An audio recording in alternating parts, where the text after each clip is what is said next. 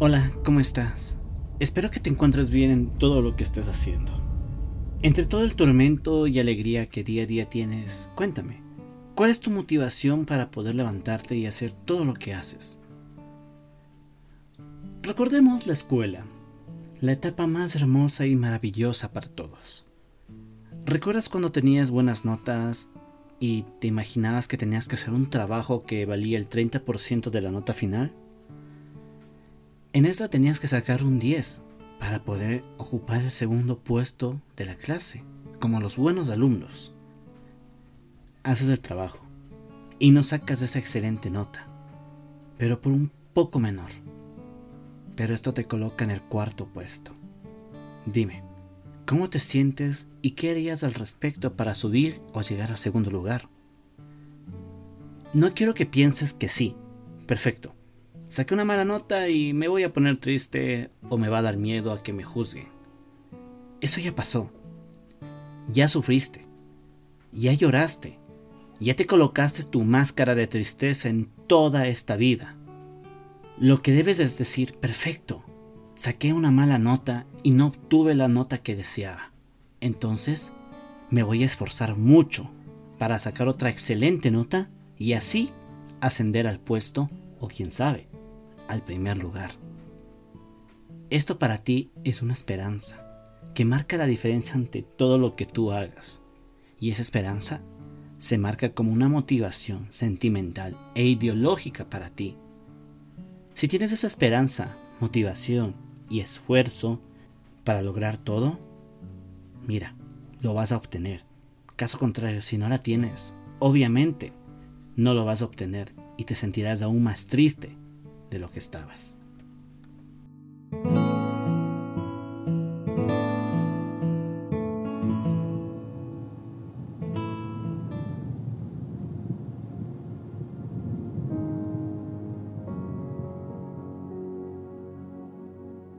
La esperanza, esa palabrita que todo mundo escucha en la radio, la televisión, en el diario o en una plática, aunque no me creas, es una arma sumamente potente.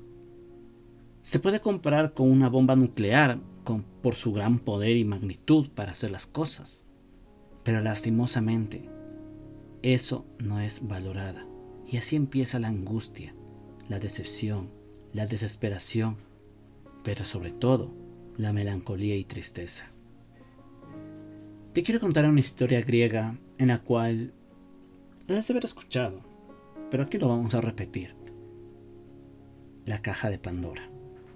Según esta conocida leyenda, Pandora era una princesa de la antigua Grecia. Recibió una misteriosa caja que le enviaron de regalo los dioses, obviamente celosos de su belleza.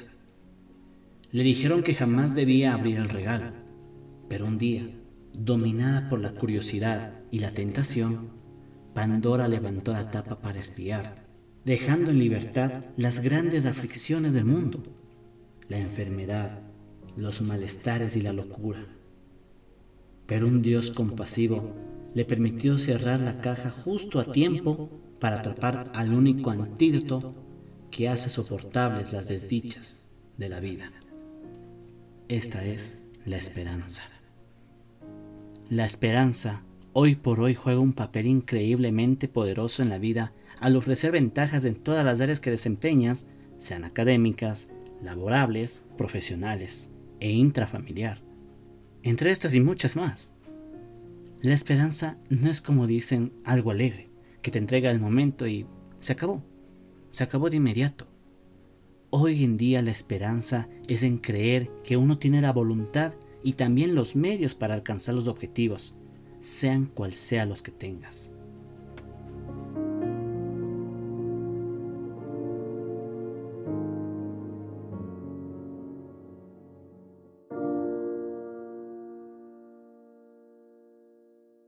La gente en la actualidad discrepa por completo la importancia de la esperanza en la vida, sobre todo en lo que hacen y por eso generan más decepciones sobre todo lo que han hecho, transformándose en una mentalidad de mediocre, culpándose en todo lo malo que les pasa o no encontrar una solución con respecto a algún problema que tengan. Como dicen, Thor al momento de cargar el Mjolnir, él es digno. Pero mira, tú también lo eres, solo que no te das cuenta.